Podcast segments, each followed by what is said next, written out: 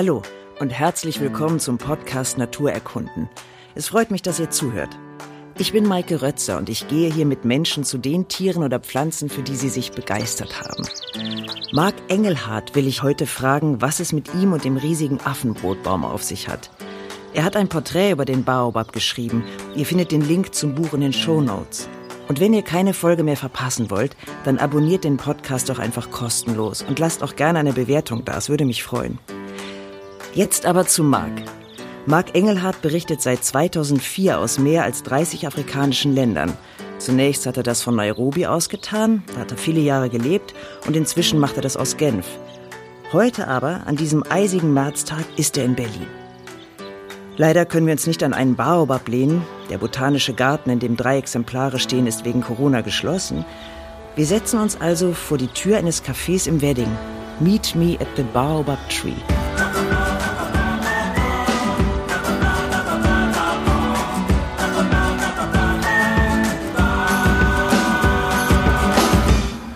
Viel Baobab, wie man in Berlin eben bekommen kann, an einem Märztag mit Aprilwetter.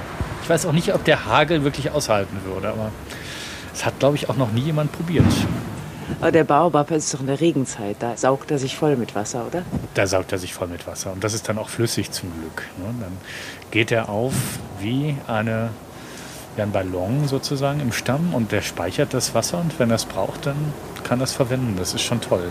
Und was ich aber noch viel faszinierender fand, dass das nicht nur der Baobab selbst weiß, sondern auch wahnsinnig viele Tierarten, die sich dann bedienen. Also wenn es dann wirklich trocken wird, dann fressen die zum Beispiel äh, das Holz oder die Elefanten zerstören auch den Stamm, um an diese Feuchtigkeit dran zu kommen. Es ist ja nicht, dass das Wasser raussprudelt, das ist da drin gespeichert, aber ja, irgendwie versorgt der Baobab sich und die Natur.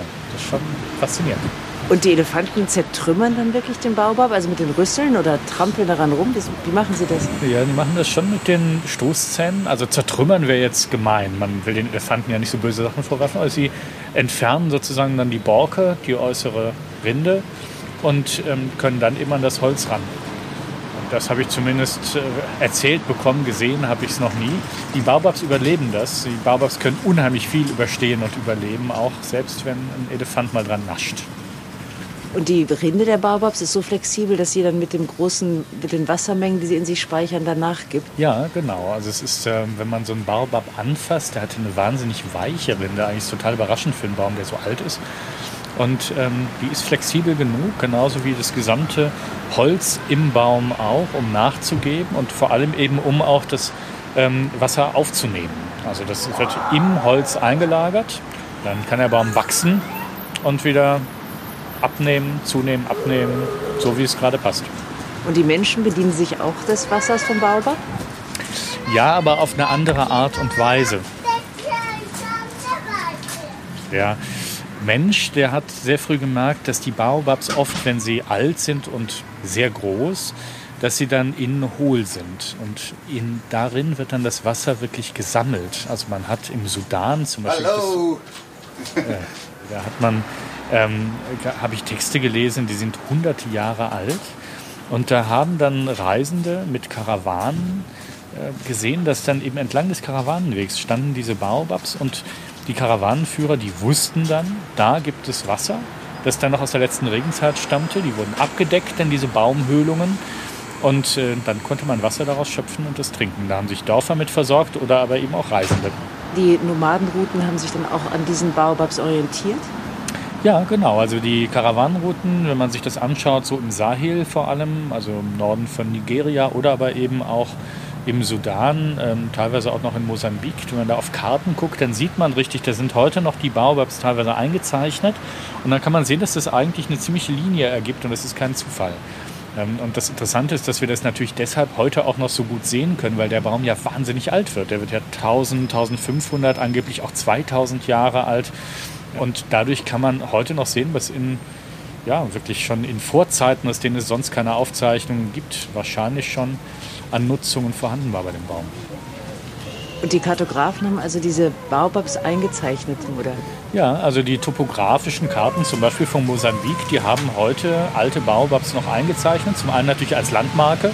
Das ist dann auch was, wo ein Geodät sich dran orientieren kann. Der vermisst dann über uns an den Kirchtürmen das Land. Aber auf der anderen Seite ist auch klar, es haben eben wichtige Bedeutung für die Menschen, die da leben. Die wissen einfach, an diesem Baobab, da gibt es eine Wegscheide oder da gibt es eben auch Wasser ähm, oder da gibt es eben auch Menschen, die drumherum ihre Häuser errichtet haben und Dörfer aufgebaut haben. Also der Baobab ist ein Zentrum des Dorfs?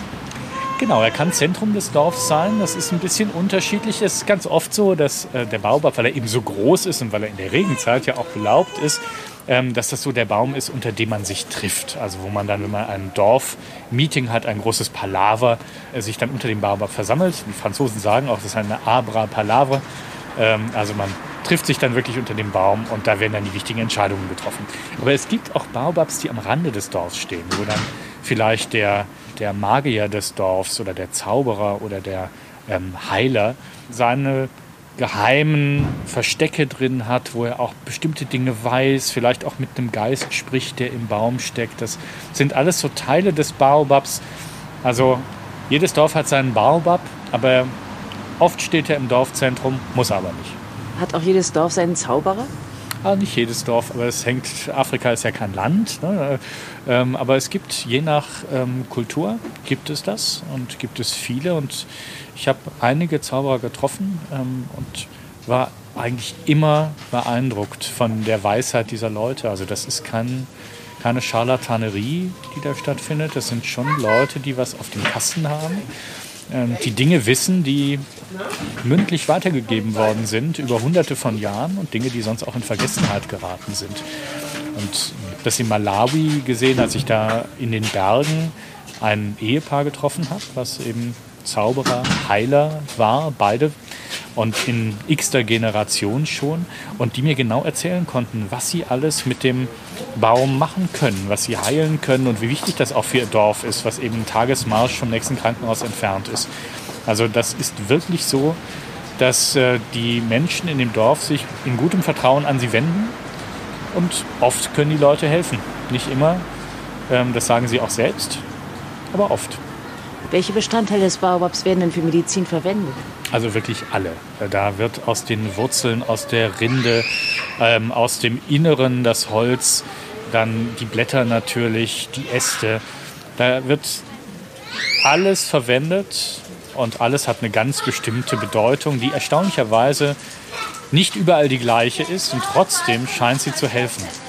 Also es gibt zum Beispiel in Teilen Afrikas, da gilt der Extrakt aus Baobab-Rinde als ein Abführmittel und in anderen als Mittel gegen Durchfall. Und beide Male scheint es zu funktionieren. Und das kann die moderne Medizin nicht erklären. Gibt es denn auch bei uns jetzt Produkte aus Baobab? Unbedingt. Also zum einen gibt es natürlich Restaurants, die Baobab heißen, so wie das, wo wir gerade sitzen. Aber es gibt auch Baobab-Pulver. Das ist inzwischen etwas, was man fast in jedem Bioladen findet. Also das Baobab-Pulver, das gibt es praktisch überall. Aber inzwischen wird das auch von der Lebensmittelindustrie verwendet. Die packt das zum Beispiel in Schokoriegel rein oder in Snacks, äh, in verschiedene Müslis oder auch in Getränke. Das gehört so zu diesen Superfoods, die man entdeckt hat und denen man viel Gutes nachsagt. Bei vielen weiß man gar nicht so ganz genau, was da eigentlich so gut ist. Ähm, ich habe auch so ein Pulverchen, da heißt es auch, da wird man wach von morgens. Das ist eine tolle Sache, weil ich werde morgens normalerweise nicht wach. Ich packe das jetzt also immer in mein Müsli rein. Und ja, schmeckt gut, bisschen zitronig und ich werde auch irgendwann wach. Also hat es ja offenbar geholfen. Sie haben von einem Maggi-Geschmack geschrieben in Ihrem Buch. Ja, ja, das war aber eher ein Misserfolg. Da saß ich in Ghana in einem Restaurant und dann hat man mir gesagt, wir haben auch Baobabsaft. Und Baobabsaft kenne ich eigentlich, dass der so ganz frisch gemacht wird. Im Senegal zum Beispiel kann man den am Straßenrand kaufen. Da habe ich gedacht, ach toll, dann nehme ich einen. Und dann kam so eine Plastikflasche und da war irgendwas drin und das sollte Baobabsaft sein. Das glaube ich aber nicht. Das hat nach Maggi geschmeckt. Also normalerweise ist das so ein ganz frischer Geschmack. Der hat so was zwischen Zitrone, ein bisschen Orange, ein bisschen Afrika. Und der wird aus den Früchten gewonnen. Ja, genau. Die Früchte, ähm, wenn man die aufbricht, dann haben die sehr, sehr harte Kerne und die haben auch so Fasern, das kommt beides raus. Mit den Kernen kann man auch tolle Sachen machen, da kann man Öl draus pressen. Aber ähm, was eben besonders toll ist, das ist eigentlich das Fruchtfleisch, was um diese Kerne rum ist.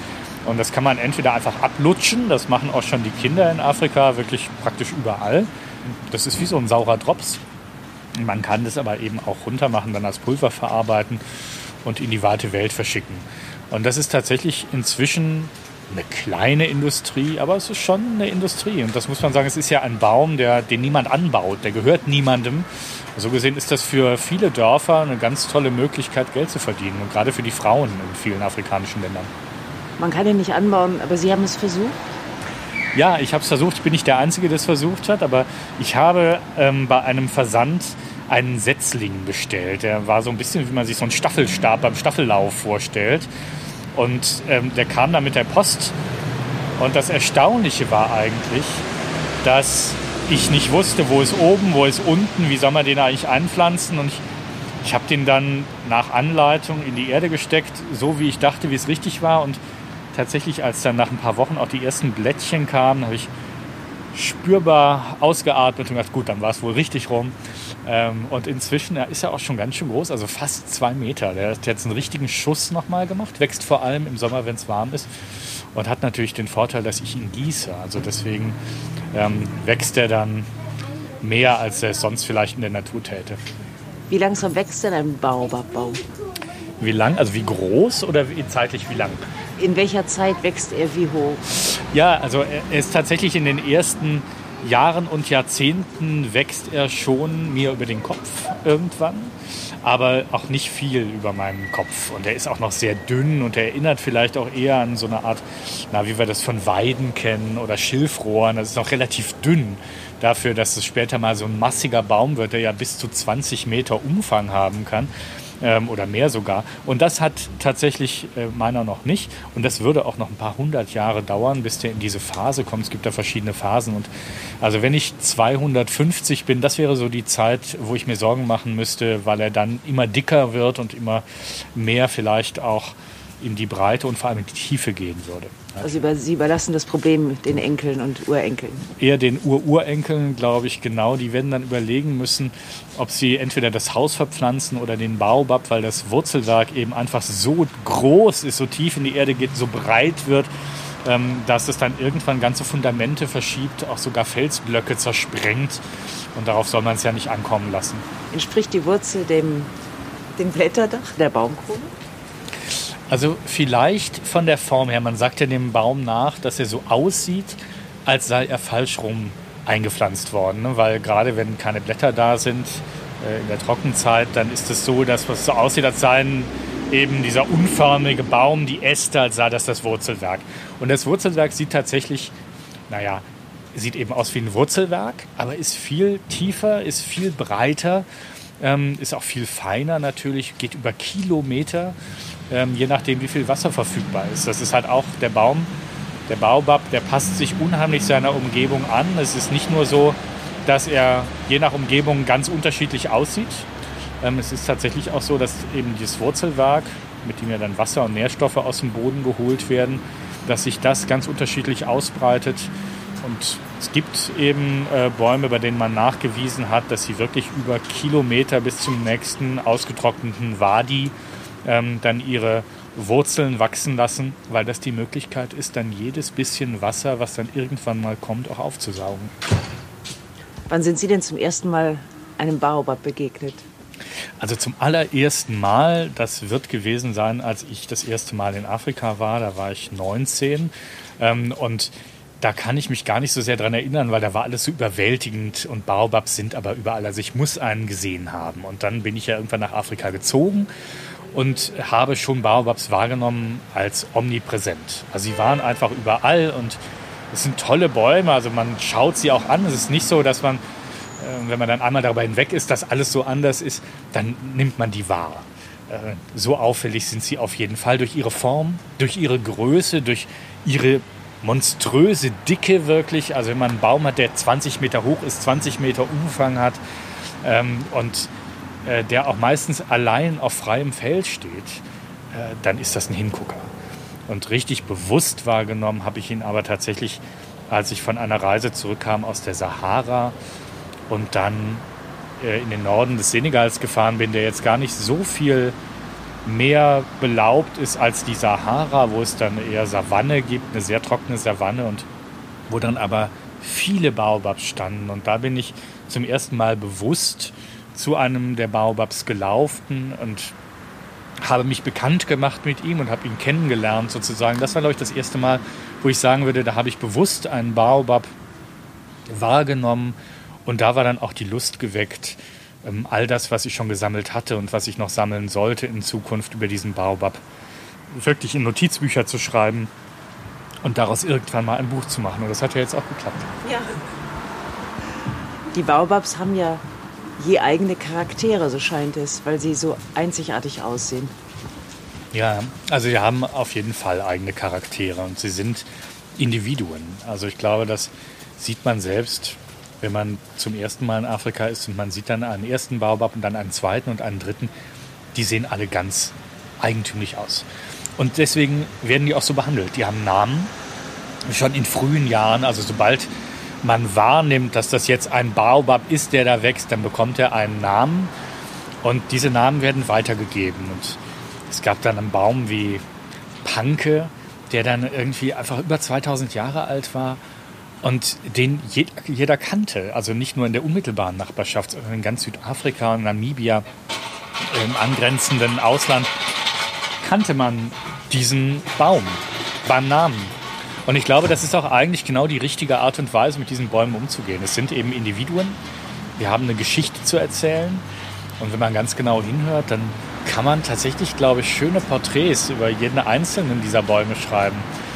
Ähm, also damit würde man ihnen vielleicht dann irgendwann Genüge tun. Nur wissen diese Bäume so viel mehr als wir und sind so viel älter als wir und sprengen eigentlich alle Maßstäbe, die wir normalerweise haben, räumlich, zeitlich, aber auch was die Naturgesetze angeht, das Physikalische, ähm, das ist einfach vielleicht für uns Menschen dann zu viel. Haben die Baobabs also eigene Gesetze? Mhm. Der Baobab hat, glaube ich, eigene Naturgesetze. Ich bin Naturwissenschaftler, also dürfte ich das eigentlich überhaupt nicht sagen. Aber irgendwie scheint er sich nicht an die Maßstäbe zu halten, die ich an der Uni gelernt habe, was eben zum Beispiel das Verhältnis zur Zeit angeht, was die Ausbreitung angeht.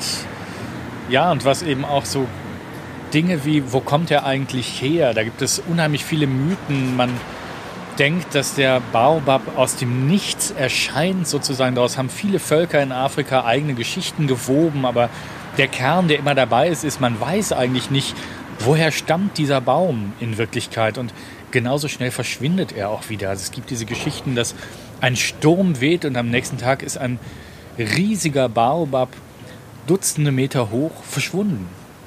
Wie geht das? Ja, man weiß heute, das ist ja das Schlimme an der Naturwissenschaft, dass man es dann irgendwann doch rauskriegt.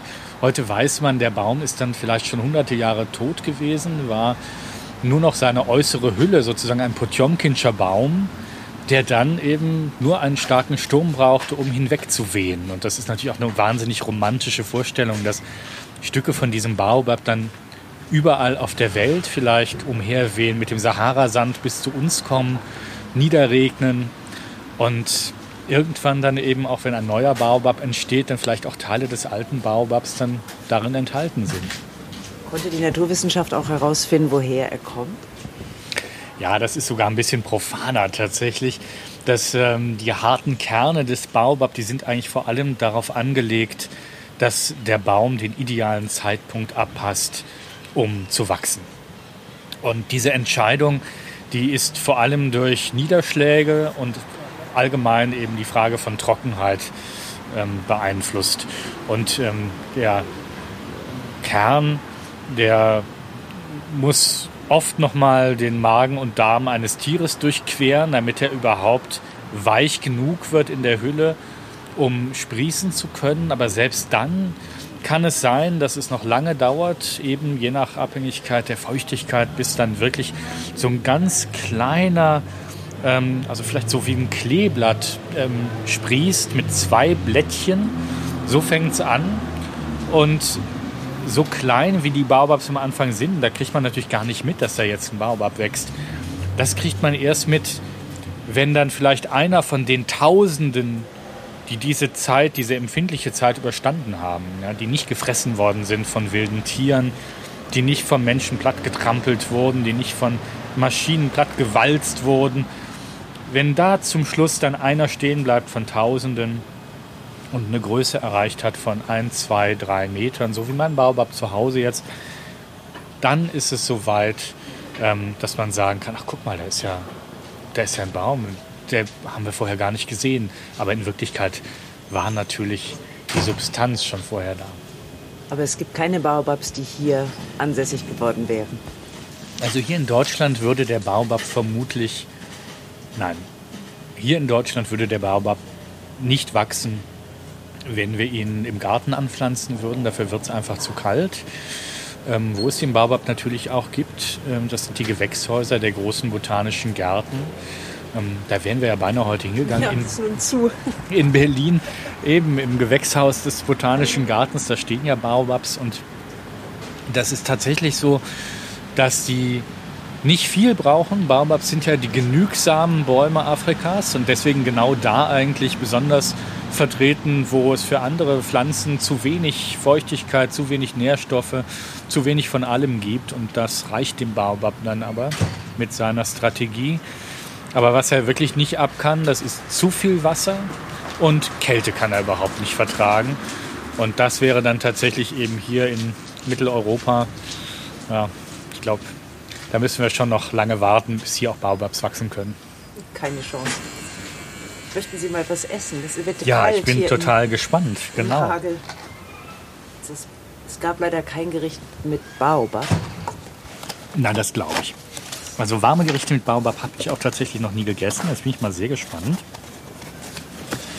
Ah, das sieht nach Wall of Rice aus. Kann das sein? Ja, ich kannte es nicht, aber das ist es. Ja, toll. Das ist senegalesisch. Und tatsächlich, das ähm, isst man auch da, wo die Baobabs wachsen. Also ich zumindest habe das da auch gerne gegessen. Sehr lecker. Ja, guten Appetit. Ja, genau. Sollen wir eine Pause machen gerade, eine kurze? Das ist wahrscheinlich ganz gut. Ah, das hat gut geschmeckt. Das hat sehr gut geschmeckt. Wirklich, war wie im Senegal. Besser kann man es nicht haben. Wann werden Sie denn das nächste Mal nach Afrika fahren können? Tja, das weiß ich wirklich nicht. Also es ist tatsächlich eine der kleinen, winzigen Tragödien und für mich vielleicht doch auch schon persönlich eine etwas größere, dass ich im Moment nicht nach Afrika reisen kann wegen Corona. Und ich glaube auch, dass das in kurzer Zeit sich nicht ändern wird. Haben Sie in Afrika einen besonderen Baobab, mit dem Sie eine besondere Beziehung haben? Also es gibt nicht den einen Baobab. Ähm, es gibt schon so ein paar Orte, also der Norden des Senegal und die Baobabs dort, die sind schon etwas ganz Besonderes, finde ich, äh, weil die Landschaft und die Baobabs, das passt wahnsinnig eng und gut zusammen. Da ja, das ist so ein bisschen vielleicht auch wirklich durch diese Begegnung mit dem einen ersten Baobab, dass ich das Gefühl habe, da passt alles zusammen und da fühle ich mich dann sehr aufgehoben. Und dann auf Madagaskar. Ähm, es ist schon so, dass diese Avenue des Baobab, auch wenn die auf Postkarten zu sehen ist und wenn jeder wahrscheinlich im Internet schon mal das Bild gesehen hat, dieser riesigen ähm, madagassischen Art von Baobabs, ähm, da gibt es ja insgesamt sechs auf Madagaskar und das ist eben die, die am höchsten wächst.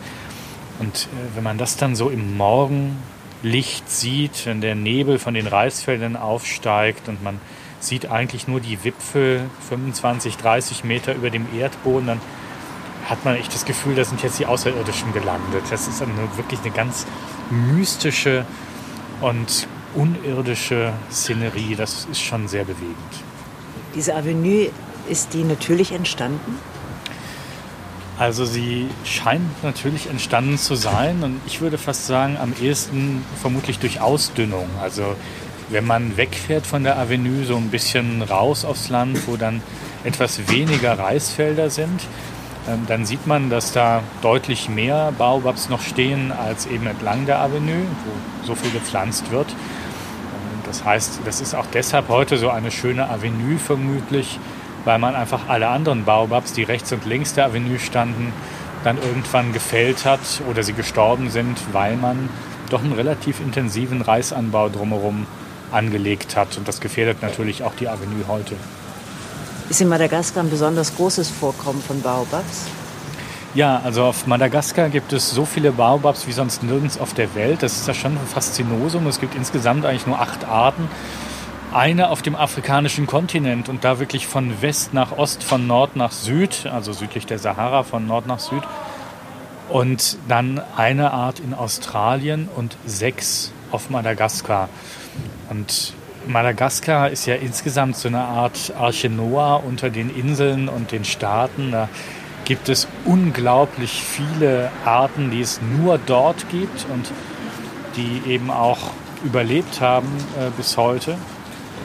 Und die Tatsache, dass es so viele Baobabs gibt, die teilweise auch nebeneinander wachsen, ähm, die ist bis heute unerklärt. Also man weiß nicht, warum es gerade auf Madagaskar so viele Baobabs gibt. Da gibt es unterschiedlichste Theorien für. Hm, tatsächlich passen Baobabs aber in diese madagassische Landschaft eben mit diesen ganzen einzigartigen Tieren auch wirklich wunderbar rein. Wie kam denn der Baobab nach Australien? Ja, wenn man das so genau wüsste, also was man zwischendurch mal gedacht hat, ist, dass eigentlich er womöglich über Land nach Australien gekommen ist, als es Australien so, wie wir es heute kennen, noch gar nicht gab, als es den Urkontinent noch gab.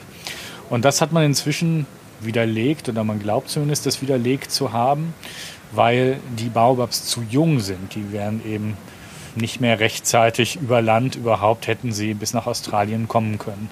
Und dann gab es eine Reihe von Theorien. Es gibt die Idee, dass es Landbrücken über die Ozeane gab. Das wird teilweise heute noch vertreten, aber die wahrscheinlichste ist wohl, dass tatsächlich diese Samen geschwommen sind. Damit hat sich sogar Charles Darwin äh, beschäftigt, ähm, dass äh, sie über das Meer eben sich ausgebreitet haben ähm, einfach weil sie auch so wahnsinnig widerstandsfähig sind und eben Jahre und Jahrzehnte und Jahrhunderte ähm, überdauern können, bevor sie dann effektiv zum Baobab werden.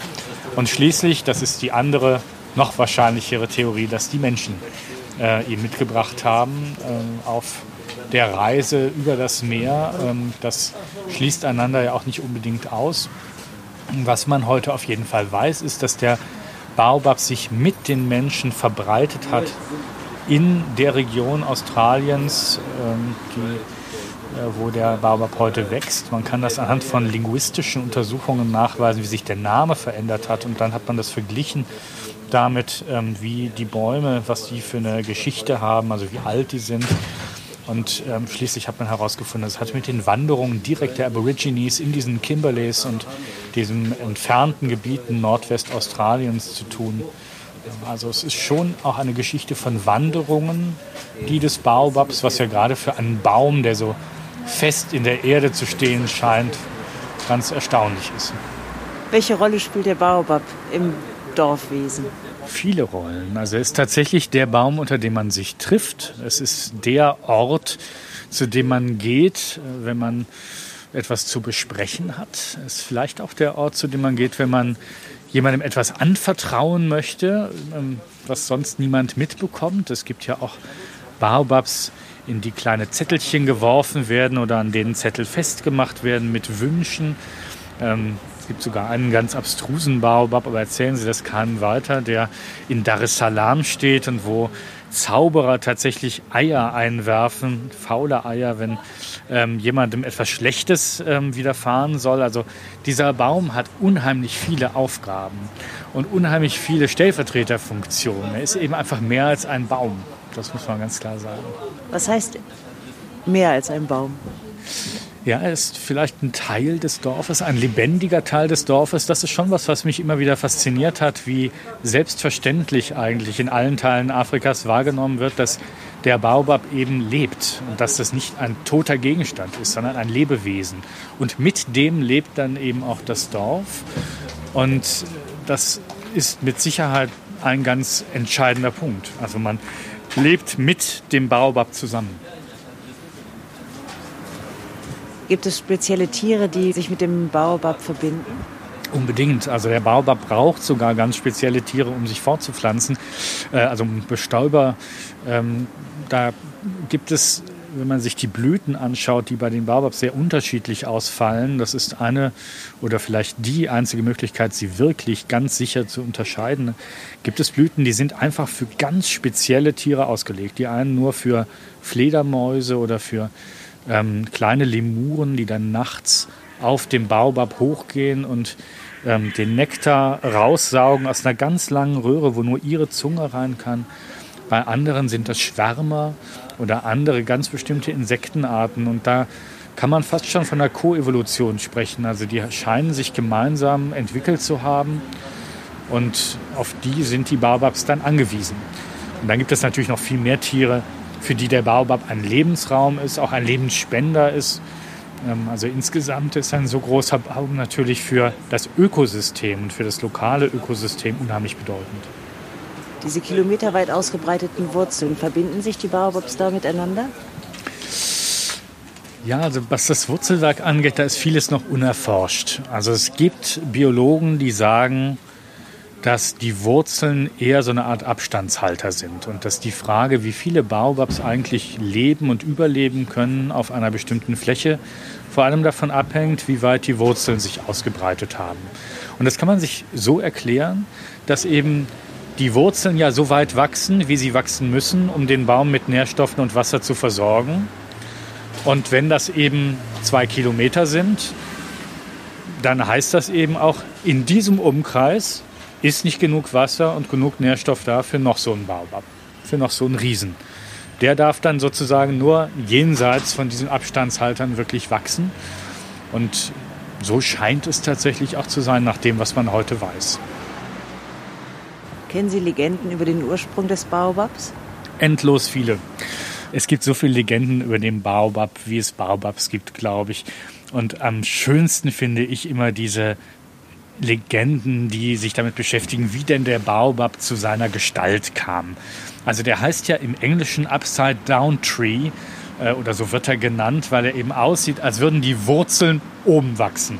Und genau darüber gibt es dann eben ganz viele Legenden, zum Beispiel die bei den San in Botswana, ähm, die sagen, der Gott schießt sozusagen diese Bäume auf die Erde mit seinem Bogen und dann ähm, hört man nachts manchmal auch diese Geräusche der einschlagenden Baobabs, das glauben die tatsächlich äh, zu hören und ähm, das erklärt natürlich auch, wenn man dann den so in den Bogen legt, dass er eben dummerweise mit der oberen Seite zuerst in den Boden reinkracht ähm, und dann nur noch das Wurzelwerk oben stehen bleibt. Aber die gängige Geschichte ist im Allgemeinen, dass der Baobab einfach, naja, ein bisschen hochmütig war, ein bisschen äh, zu sehr von sich überzeugt, äh, zum Beispiel von Gott immer mehr wollte. Er wollte ähm, große Früchte haben, die hat er bekommen und er wollte viele Blätter haben, die hat er bekommen und der größte von allen sein, das hat er bekommen und dann wollte er irgendwie auch noch golden glimmern und da hat dann selbst ein Gott irgendwie die Geduld verloren und hat den Baobab genommen und falsch rum in den Boden gesteckt, damit er nicht noch mehr Forderungen stellen kann. Und deswegen sieht er heute so aus, wie er aussieht. Die Vorstellung, dass vielleicht Staub vom Baobab Tree auf mich niederregnet, während ich da mit dem Fahrrad durch den Hagel zurückradle, das hat die ganze Fahrt verändert. Mir wurde richtig warm. Wenn ihr noch mehr wissen wollt über den Affenbrotbaum, dann holt euch doch Marks Porträt über den Baobab. Es ist in der Reihe Naturkunden bei Mattes und Seitz Berlin erschienen. Und wenn euch der Podcast gefallen hat, dann schaut euch doch noch mal um. Ich bin mit Karin zu den Tauben gegangen, mit Jutta zu den Eseln, bald geht's mit Rüdiger zu den Elefanten in den Berliner Zoo und dann will ich unbedingt noch zu den Schafen, also bleibt einfach dran. Tschüss. Ein Baobab stirbt ganz leise und niemand weiß wohin. Und dass der Staub sonst auch über Afrika vielleicht auch genau den Boden nährt, in dem dann der nächste Baobab wieder keimt und wächst und später einmal genauso groß wird wie dieser Baobab war, der da über Nacht verschwunden ist.